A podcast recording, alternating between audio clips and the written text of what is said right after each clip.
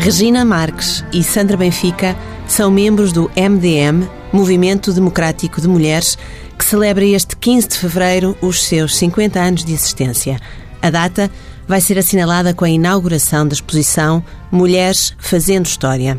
Regina Marques e Sandra Benfica, que mulheres são estas? Que exposição é esta? Ora bem, como a palavra e o título diz, Mulheres Fazendo História, 50 anos de um movimento que tem feito história e que tem feito uma história ligada às lutas das mulheres, de acordo também com aquilo que se tem passado no, no país e no mundo. Ou seja, eh, quando nasceu o MDM, eh, tinha eh, alguns objetivos muito claros e escritos nos seus documentos hoje e que nós vamos mostrar a luta contra a guerra colonial, porque os filhos destas mulheres e os namorados e os maridos iam para a guerra colonial e, portanto, era também um momento em que elas sentiam a necessidade de se unir contra uh, a guerra colonial. Era uma luta também contra no, no regime fascista, não é? Contra as prisões e, portanto, muitas mulheres foram presas e muitas mulheres também tinham familiares presos e, portanto, a luta pela libertação dos presos políticos foi também um objetivo que elas e também eh, no fundo, a luta pela liberdade, pelo voto, pelo voto para todas as mulheres, porque não havia eleições livres, não é? Na altura, e exatamente nasce destes processos eleitorais em que as mulheres diziam também queremos fazer política, também queremos votar, também queremos ser eleitas. Foi a primeira grande questão que as mulheres do MDM colocaram, portanto, em 68 e 69. Aliás, em 69, o MDM apresentou uma mulher candidata às listas pelo MDM. Quem claro. era essa mulher? Era que é Glória Marreiros. Glória Marreiros, que é uma mulher que ainda é viva, que era enfermeira e que tinha participado muito nas lutas das enfermeiras por direito a casar. Porque as enfermeiras na altura não, não podiam, podiam casar, casar, para prestar uh, o seu para serviço. Para estarem completamente missionárias, não é? E, portanto, ela fez parte dessa luta. Aliás, é uma luta que nós também vamos agora assinalar no 8 de março com ela no Aljube, porque muitas mulheres foram, inclusivamente, presas, mulheres enfermeiras, não é? Que contestavam esta medida do regime fascista. Portanto, o MDM nasce também deste pulsar de coisas que aconteciam e que as mulheres diziam temos que reivindicar, temos que estar juntas temos que nos unir. Este, e... Esta exposição uh, tem protagonistas uh, singulares ou tem um protagonista coletivo? Tem simultaneamente um protagonista coletivo e tem singulares. Nós não abdicamos também de achar que há mulheres que deram corpo, digamos, a este movimento. Aliás, homenageámos durante 20 anos essas mulheres que deram corpo. E algumas do passado da luta antifascista, Alda Nogueira, por exemplo, que, que esteve presa, mas que foi uma protagonista do nosso movimento. Maria Lamas, outra, não é? Que é inclusivamente uma das subscritoras da. Da, da carta que da, institui o MDM. Exatamente. Uh, mas depois também, sei lá, uma Helena Guimarães, é? Também, por exemplo, a Dulce Rebelo, que ainda é viva, que é também uma, uma professora universitária e investigadora. Portanto, também, foi, também demos a coletivos de mulheres, como as mulheres do comércio, que lutaram imenso pela Semana Inglesa. A semana é? de cinco dias e de, trabalho. E também de cinco dias de trabalho, horários de trabalho, que, são, que foram mas também mulheres desportistas, como a Rosa Mota, que teve a sua. Portanto, nós fomos dando também protagonismo a mulheres singulares que sem dúvida, engrandeceram também o nosso passado e eh, são hoje ainda, digamos, eh, enaltecidas pelo, pelo, seu valor, pelo seu mérito este, também. Esta exposição é resultado de um trabalho de pesquisa ou é resultado da pesquisa dentro dos arquivos uh, ah, do MDM? é muito dentro da pesquisa. Nós temos uns arquivos imensos, como imagina, não é? Uh, o problema foi escolher, mas fomos escolhendo por, por datas, por épocas.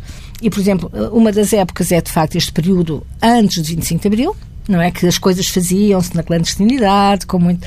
Mas, e não temos tantos documentos assim, porque não, não havia, não é? Não se podia não escrever. Se podia escrever, né? Mesmo assim, temos alguns dessa época. Depois temos o 25 de Abril, quando o MDM começou. Olha, das preocupações primeiras foi a alfabetização. Nós tínhamos quase 50% de mulheres analfabetas. E o MDM esteve muito... Na alfabetização uh, esteve muito empenhado nas campanhas de alfabetização. Exatamente, exatamente. Em vários pontos no Alentejo e, e, também aqui nas zonas mais interiores, obviamente, não é? Porque nas cidades também teve que haver alfabetização, mas muitas autarquias pegaram logo nisso e, portanto, nós íamos muito aos sítios mais recônditos onde Uh, outro, outros não iam. No Alentejo, por exemplo, e, uh, temos uh, histórias dessas, não é? Que punham o seu candeeiro, o seu candeeiro a petróleo, não é? Para as pessoas poderem. E havia uma vontade imensa de aprender. As mulheres queriam mesmo aprender. Por outro lado, também, logo após o 25 de Abril, e nós dizemos foi um fervilhar de coisas, não é? Porque também logo a seguir foi as creches. Não sei se tem a ocasião de saber. O MDM ocupa uh, casas para fazer creches? Uh, propriamente ocupar, não sei, mas uh, não, não, não, não, me, não me soa bem essa ideia do ocupar no sentido de. de mas como sabe, houve logo um poder local democrático, comissões instaladoras e, portanto, também tentar logo arranjar a situação para as crianças, não é? E para os idosos. Nós temos, por exemplo, em Setúbal, temos hoje ainda uma grande instituição para idosos, hoje idosos, acamados, etc., que foi, nasceu do núcleo do MDM de Setúbal, que, na verdade, sentia já o problema, não é? E eram carências enormes desse ponto de vista. E para as crianças. Vamos um bocadinho atrás, vamos a 1968, uh, vive-se o Estado Novo, uma época em que se diz que há uma uh, primavera marcelista, uh, e depois podemos falar sobre isso também, mas há, há efetivamente repressão das ideias democráticas e há repressão também da mulher. O papel da mulher é muito uh, dominado pela ideia do serviço à casa e à família. Como é que aparece, como é que nasce em 1968 o movimento democrático de mulheres? Bom, eh, realmente havia, havia toda uma filosofia, uma ideologia dominante. O papel da mulher estava ligado, havia até uma trilogia muito famosa, Deus, Pátria e Família, não é? Que era repercutida Uh, nos manuais escolares, que era repercutida uh, em tudo o que, uh, no fundo, era dado à mulher. A mulher era a dona de casa, era a mãe de família, advogava-se que não devia estudar mais do que o suficiente para para, para, para fazer as contas da mercearia. Um bocadinho. E também ter eh, uma disponibilidade total para receber o marido, para estar bem disposta. Os filhos tinham que estar também a, a respeitar o pai, enfim, o chefe de família, que era na altura, até do ponto de vista da lei. Legal. Eh, era assim. Portanto, em 68, vamos ver, nós em Portugal tivemos movimentos de mulheres ditos feministas, mas é ditos porque nem todos eram feministas no sentido. Em Portugal, o feminismo sempre esteve ligado às lutas gerais. É preciso que se diga. Mesmo a Liga Republicana de Mulheres fazia parte de um grupo de pessoas ligado ao movimento republicano. republicano e queria a educação para as mulheres, mas também queria a participação política e, portanto, foi sempre. Depois outros movimentos que, entretanto, e houve o Conselho Nacional das Mulheres Portuguesas, que Maria Lamas e Elina Guimarães fizeram parte esse movimento, o fascismo, eh, não aceitou que elas tivessem pujança, não é? Como aconteceu em 47, numa grande exposição sobre livros de mulheres, aquilo perturbou o regime fascista. E, e eles encerraram. por fechar. Encerraram. E, portanto, de 47 até 68 foram os negros anos do fascismo, não é? E, portanto, as mulheres também, eh, uma ou outra, ia fazendo o seu caminho na luta pela paz, na luta uh, pelos direitos, pelos direitos salariais também. Mas, mas, na verdade, organizadas não estavam, não é? Como, como movimento, movimento, de mulheres. Entretanto, o mundo pula, não é? E havia imensas coisas que no mundo aconteciam. Nós éramos do movimento das forças de, da Federação Democrática Internacional de Mulheres. Tínhamos lá uma representante portuguesa que ia timidamente, mas não era como movimento, eu, eu, digo o nome, Maria Luísa Costa Dias, é, irmã do Augusto Costa Dias, que era um homem muito conhecido, um antifascista eh, proeminente. Uh, entretanto, uh, claro que elas queriam organizar-se, não é? E, e, temos até ainda referências disso, mulheres que temos que organizar o, MD, o movimento democrático, temos que organizar. E em 68 houve essa oportunidade com a, com a Primavera Marcelista, diga-se, não é? E houve a oportunidade de eleições, e isso movimentou muitas pessoas e criou a consciência de que o movimento de mulheres era mesmo um movimento importante, necessário, que uh, se expandia um pouco por toda a Europa. Os Estados Unidos também tinham um grande movimento de mulheres e, portanto, não fazia sentido que não houvesse em Portugal um movimento democrático. Tanto mais que o fascismo tinha o seu movimento de mulheres, não é? Movimento a MPF, não é? Portanto, a Mocidade Portuguesa Feminina, a obra das mães, criados exatamente para perpetuar Esse as ideias, as ideias da mulher dona de casa, fada do lar, eh, bem disposta. As mulheres tinham que estar sempre bem dispostas, não é? Não podiam, eh, não podiam receber eh, com uma cara cansada nem triste, não é? Porque isso não era, não fazia bem.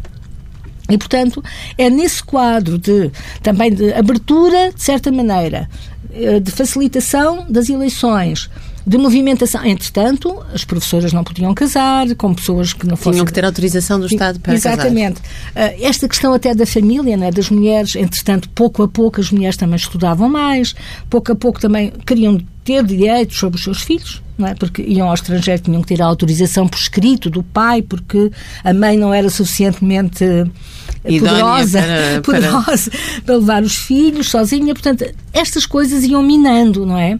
E eh, começou-se, nós temos imensos. eh, há jornais da época, não é?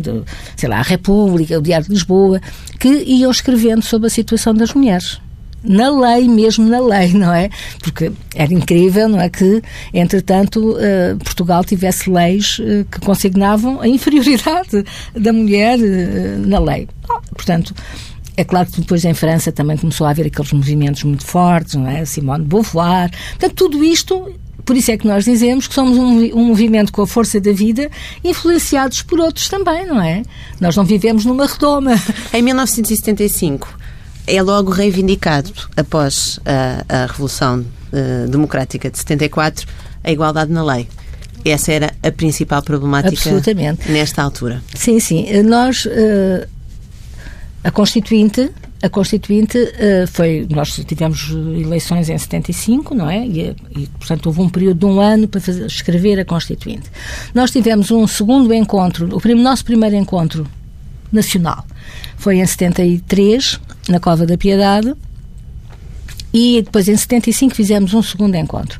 E nesse segundo encontro, que foi eh, a meio, digamos, da Constituinte, estava a decorrer o período, já se- nós dizíamos e pedíamos que ainda não tinha havido nenhuma discussão na Constituinte sobre a questão da igualdade. E nós fizemos uma reivindicação que enviámos para lá, dizendo, parece mentira, enfim, que não, havia, não tenha havido ainda nenhuma E essa reivindicação e- foi atendida? Foi, sim, a, Constitu- a Constituição consagra a igualdade salarial, não é, para homens e mulheres, o fim da discriminação com base no sexo, também na raça, etc. Mas esta do sexo é fundamental, na altura, não é? E, e depois consagra também uma coisa que é muito importante e que nós, mesmo hoje, não podemos esquecer, que é a questão da função social da maternidade. Função social. Portanto, é uma coisa das mulheres, mas também é o Estado, não é? É a sociedade também. também. tem que perceber isso e, portanto, tem que dar condições às mulheres. Este terá sido provavelmente um dos momentos mais altos do MDM. Que outras datas há a assinalar da história do MDM? Esse foi um momento muito alto, mas depois também nós eh, participámos muito nas coisas internacionais e, de solidariedade. Eh, repare, logo a seguir ao 25 de Abril houve a independência das colónias, das, não é? Angola, Moçambique, e nós tivemos acolhemos aqui muitas delegações eh, e fizemos grandes comícios, grandes eh, manifestações, porque essas mulheres eram nossas irmãs, no fundo, e, de, e a luta contra a guerra colonial também nos uniu, não é? E, portanto, foi um momento também muito interessante. A luta contra o apartheid na África do Sul, também eh, nós temos também textos de- dessa época. Eh, e depois aqui em Portugal muito eh, aquele dia a dia, não é? De organizarmos as coisas, não é? De, termos um movimento, enfim, com força de ser reconhecido. Depois tivemos uma luta grande para que as associações de mulheres pudessem ser reconhecidas como tal, porque não eram, não é? Então, e por exemplo, temos o direito de tempo de antena, que também foi uma luta de mulheres para que pudesse haver eh, esse reconhecimento público. Depois a luta da IVG, logo em 84, eh, a quando eh, na Assembleia da República se discutiram e aprovaram eh, os, os- aqueles três documentos sobre a maternidade, o planeamento familiar, a IVG. A interrupção voluntária da eh, gravidez? exatamente. Eh, portanto, esses três documentos formavam, na opinião de quem do PCP, que foi quem me propôs, um todo no sentido de proteger uh, a maternidade, por um lado, mas também o direito de decisão da mulher. E, e, isto, é, ser sujeito destas decisões, eram de facto coisas absolutamente uh, importantes, não é? E que hoje nós sabemos que continuam com, essa, com esse valor de ser sujeito, um sujeito sexuado, um sujeito que, que se reconhece, que tem uma identidade própria, não sei. Bom, mas então essa luta foi muito grande. Porquê? Porque não houve unanimidades na Assembleia da República, não é? E, portanto, nós tivemos em 84 a própria lei da IVG foi parcelar, foi só para alguns casos de saúde da mulher ou, com, ou problemas congénitos, mas nós não desistimos e fomos sempre, sempre, sempre, sempre uh, cavalgando, digamos, sobre estas ideias retrógradas que queriam fazer recuar as coisas, que achavam que isso era uma ofensa também à moral católica. Bom, isso foi eh, de facto também uma luta muito dura e que uh, nós agora, agora dizemos sempre é preciso que não volte atrás. Porque, como sabe, no anterior governo, foi a última medida que eles tomaram foi exatamente para que voltasse atrás aspectos importantes dessa lei. Como é que o MDM vê o, uh, a regressão da taxa de aborto em Portugal depois da aprovação da nova lei? Olha, nós eh, temos, temos escrito coisas sobre isso e pensamos que significa exatamente que as mulheres foram capazes de aproveitar a lei, que os serviços públicos de saúde também se adaptaram à nova lei Uh, e que uh, o facto de haver a possibilidade legal da pessoa ir aos, aos, serviços públicos, isso faz com que a pessoa pense, não é? Pense, reflita e decida em conformidade com aquilo que em cada momento se põe.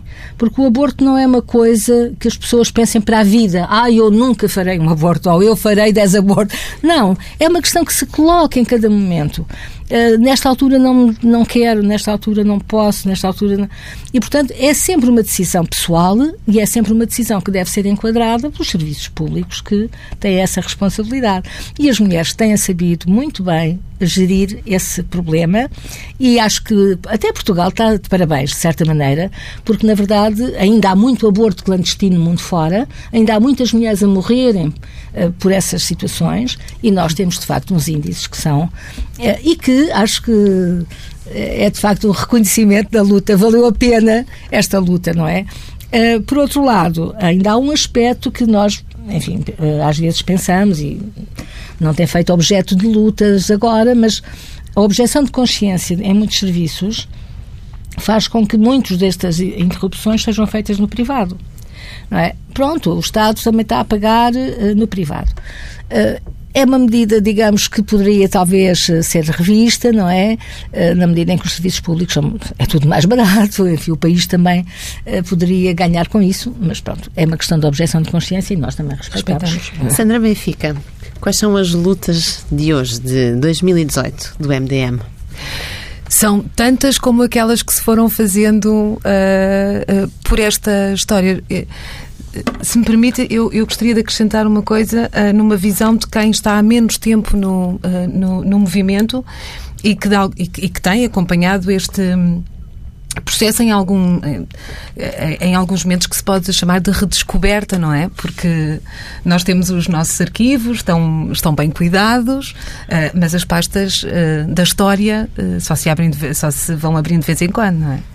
E uma coisa que me impressiona muito uh, neste percurso deste movimento, desta história coletiva, mas também desta história individual, é perceber que não há absolutamente. Uh, isto absolutamente é um bocado abusivo, talvez, mas não há muitos exemplos de lutas de mulheres que se fizeram no passado e continuam a ter uma, uma atualidade tão grande, eh, como, por exemplo, as questões das violências, que não foi ainda aqui falado, não é? a reivindicação do movimento relativamente a uma abordagem, um olhar sobre a violência doméstica, por exemplo, também foi pioneiro, precursor sobre a prostituição, sobre o tráfico de mulheres, que são temas da atualidade e foram temas que foram trabalhados quando ainda ninguém falava uh, sobre eles uh, no país uh, e em muitos sítios no, no mundo.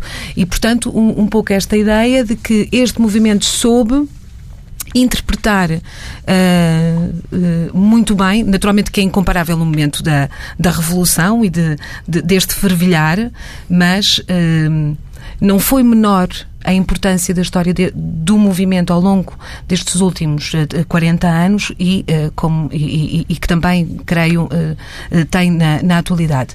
As lutas de hoje, nós vamos ter agora o 8 de março e escrevemos no documento que vamos lançar às mulheres, relembrando as razões históricas, não é? do 8 de março. O 8 de março foi proclamado em 1910, numa altura em que as mulheres clamavam por melhores salários, por igualdade salarial entre homens e mulheres mulheres, por valorização do seu trabalho, por redução do horário de trabalho e também por direitos políticos um, eh, e cívicos, digamos, por participação, pelo direito à participação. E é muito inquietante verificar que 100 anos depois, mais de 100 anos depois, nós continuamos exatamente na mesma senda. Continuamos. Uh... Continuamos exatamente na mesma senda. Portanto, esta luta, naturalmente, num contexto histórico diferente, com condições materiais, objetivas e subjetivas diferentes, é uma luta de grande uh, uh, atualidade. Um, Como é elas... está a consciência política das mulheres portuguesas. Uh, internacionalmente, uh, uh, o feminismo foi considerada a palavra do ano. Vimos muitos movimentos nascerem contra questões pormenorizadas da condição feminina. Em Portugal, como é que está a consciência feminista? Eu acho que as mulheres têm, as mulheres têm bem consciência de quais são os problemas mais graves e mais urgentes das suas vidas. Uh, quem sofre na pele, sente na pele e sabe muito bem uh, uh, na pele. do ponto de vista da organização e da participação, eu creio que nós todos temos problemas, mas não, sou, não é apenas o, o, problema da participação das mulheres, há um déficit de participação. Agora, a participação não depende apenas da consciência, da tomada de consciência ou do grau de consciência das pessoas. A participação também se faz e se deve muito às condições materiais para que possa ser exercida. Um, Isso quer dizer o quê? Que é preciso ter bons há... para poder reclamar? Não, mas é preciso, por exemplo, ter tempo para participar. É preciso ter tempo para participar. Vinhamos agora, enquanto aguardávamos por esta entrevista, vinhamos com uh, algumas histórias de vida de mulheres com quem estivemos este, este fim de semana e que todas elas se queixavam dos ritmos avassaladores do seu trabalho. Eh, de uma mulher, muito em concreto, que tem o seu horário de trabalho definido até às seis da tarde e que dá uns meses para cá, eh, não obstante a lei que protege os seus direitos porque tem filhos pequenos e que, portanto, pode ter aqui uma, uma, uma gestão do seu horário, o patrão vai-lhe exigindo eh, agora é mais meia hora e seis às seis e meia e no outro, na outra semana já é às sete e na outra semana já é às sete e meia e, portanto, isto limita naturalmente a participação das pessoas. Quer dizer, só quem não trabalha 16 horas por dia, como muitas mulheres trabalham no nosso país, fazem jornada dupla, tripla, muitas delas, para conseguir uh, manter, por vezes, o seu trabalho é que já não estamos na base de poder ter um aumento do seu rendimento salarial. É poder manter uh, o, o, seu salário. Porque nós vivemos hoje, digamos que a palavra se calhar deveria ser precariedade e não feminismo. As mulheres sofrem profundamente com a precariedade das relações de trabalho, que naturalmente se estende a precariedade em todas as esferas da sua vida. Nós temos famílias precárias, nós temos situações pessoais, de lazer, de, de, de estudo, de interesse, que se tornaram precárias exatamente exatamente porque há uma precarização da vida das pessoas que é avassaladora. E essa talvez devesse ser a palavra um, dos, nossos, dos nossos tempos. A precariedade é um problema fundamental que este movimento tem um, procurado uh, uh, intervir. Intervir não só na denúncia, no, no ouvir as mulheres, de ouvir as suas vozes, as suas preocupações, mas procurar que, uh, com uma ideia muito simples, a igualdade está na lei. Mas a igualdade tem que estar na vida das mulheres e infelizmente não está. Portanto, a igualdade com todas essas vertentes, na verdade, ainda não se reflete na vida das mulheres. Como é que o Movimento Democrático de Mulheres interpreta que a Comissão para a Igualdade do Trabalho e Emprego não tinha recebido uma única queixa sobre desigualdade salarial e condições de trabalho em 2016?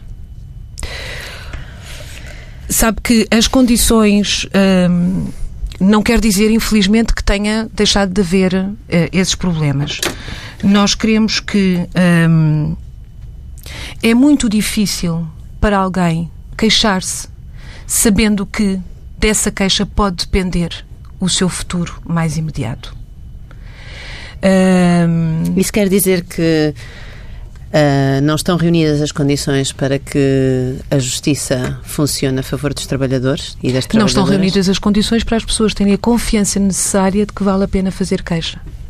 Isto é um problema apenas dos tribunais de trabalho ou é um problema da justiça em Portugal? Pergunto-vos isto porque o MDM pronunciou-se em relação ao acórdão do Tribunal da Relação do Porto, uhum. referindo-se à, à, decisão do juiz Neto de Moura como uma machadada na credibilidade da justiça. Exatamente, exatamente.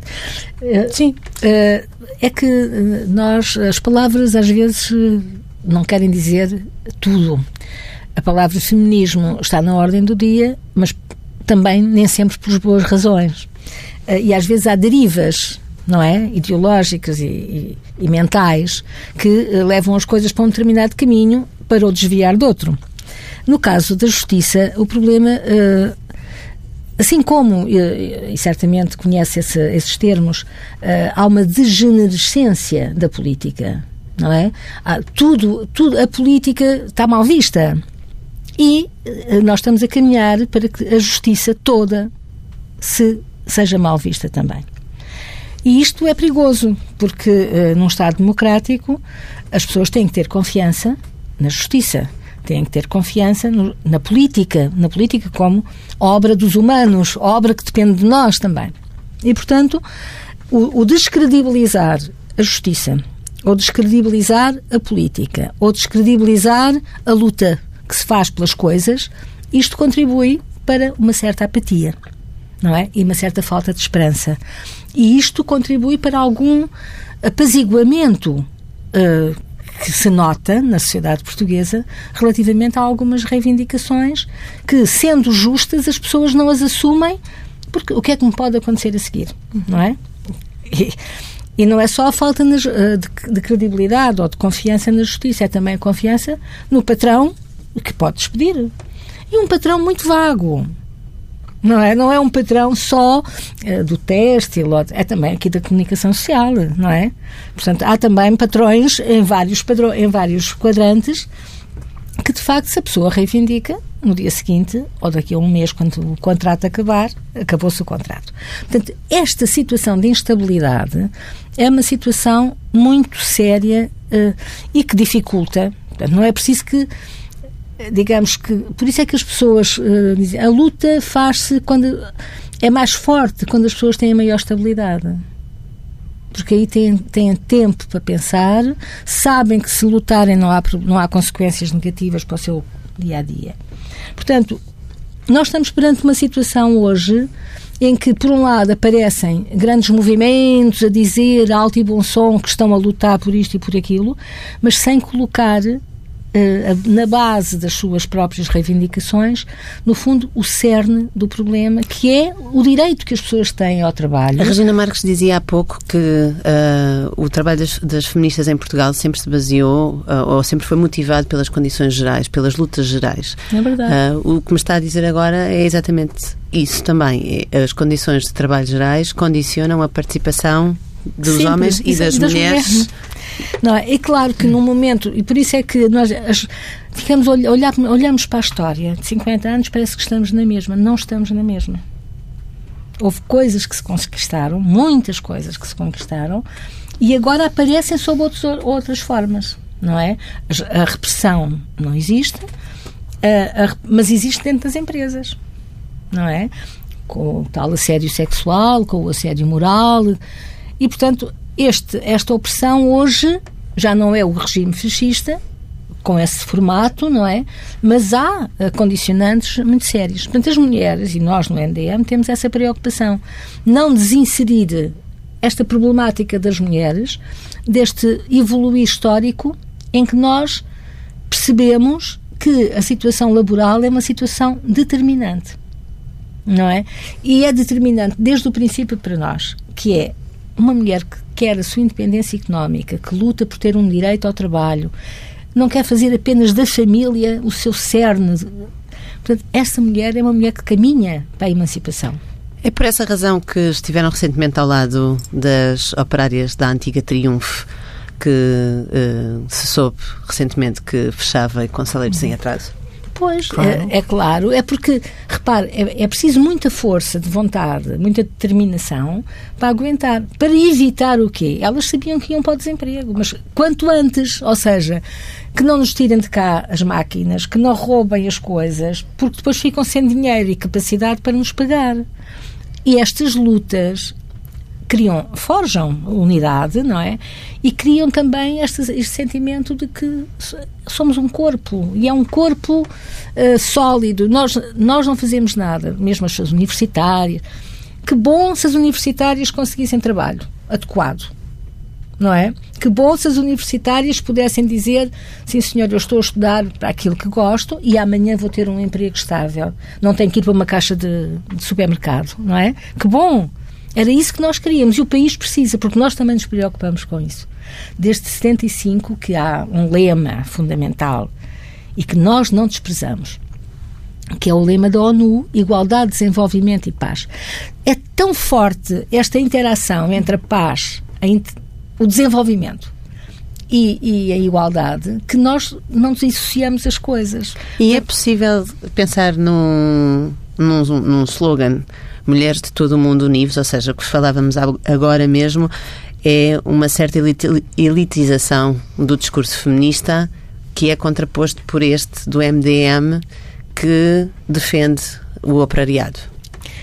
Bom, nós não defendemos só o operariado, não é? Não defendemos só. Defendemos é que todas as mulheres nos graus em que trabalham, devem ser respeitadas, devem caminhar para o seu sucesso, devem contribuir para, para, para o país, uh, devem ser reconhecidas. Todas.